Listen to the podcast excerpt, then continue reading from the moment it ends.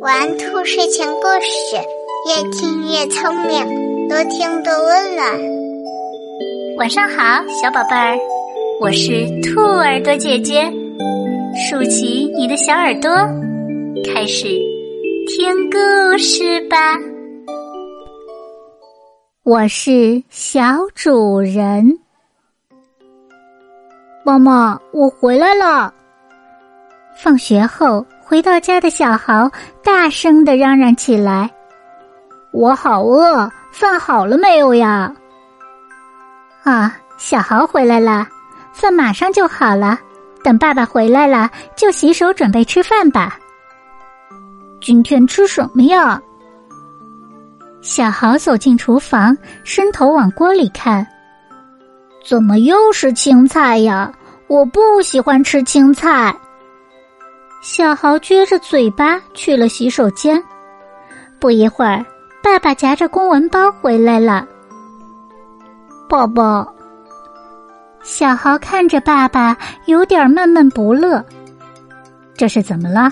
看着有点不高兴啊。爸爸火眼金睛，一眼就看出了小豪的不愉快。没有呢，小豪摇摇头。直到吃饭的时候，妈妈像变魔术一样从电饭锅里拿出了一盘红烧排骨，小豪的情绪才渐渐好转。吃完晚饭，爸爸坐在沙发上玩起了手机，而小豪则打开电脑开始玩游戏。妈妈看了看他们，摇了摇头，像往常一样开始收拾桌子。忽然，两眼一黑，就晕倒了。啊，妈妈！小豪大叫一声，扑了过去。爸爸也上前，手忙脚乱的扶起妈妈。救护车很快就赶到了。医生告诉他们，妈妈太累了，需要好好休息两天。听完医生的话，爸爸和小豪沉默了。他们回想了一下。似乎家里的事情，他们确实没有伸手做过一次。每次，哪怕只是洗个澡，妈妈都早已经把他们要换的衣服拿到卫生间准备好了。想到这里，两个人的脸上都火辣辣的。家务是家里的每一个人都应该承担的责任。从此以后。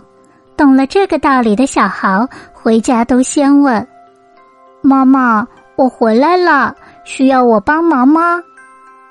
而爸爸也会在吃完饭后主动去把碗筷洗了，小豪也会帮忙擦桌子。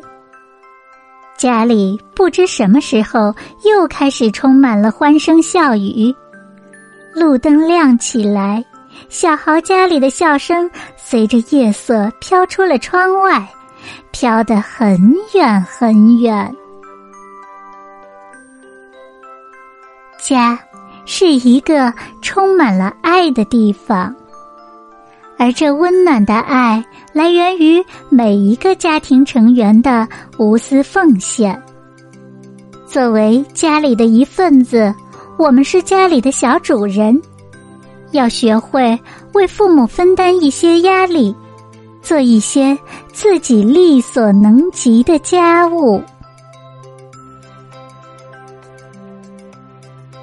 宝贝们，如果你喜欢今天的故事，可以点击屏幕中的小红车购买这个故事和更多故事的精彩绘本，或添加 Q 群幺七七二三六九二七海量电子有声绘本免费听。睡觉时间到了。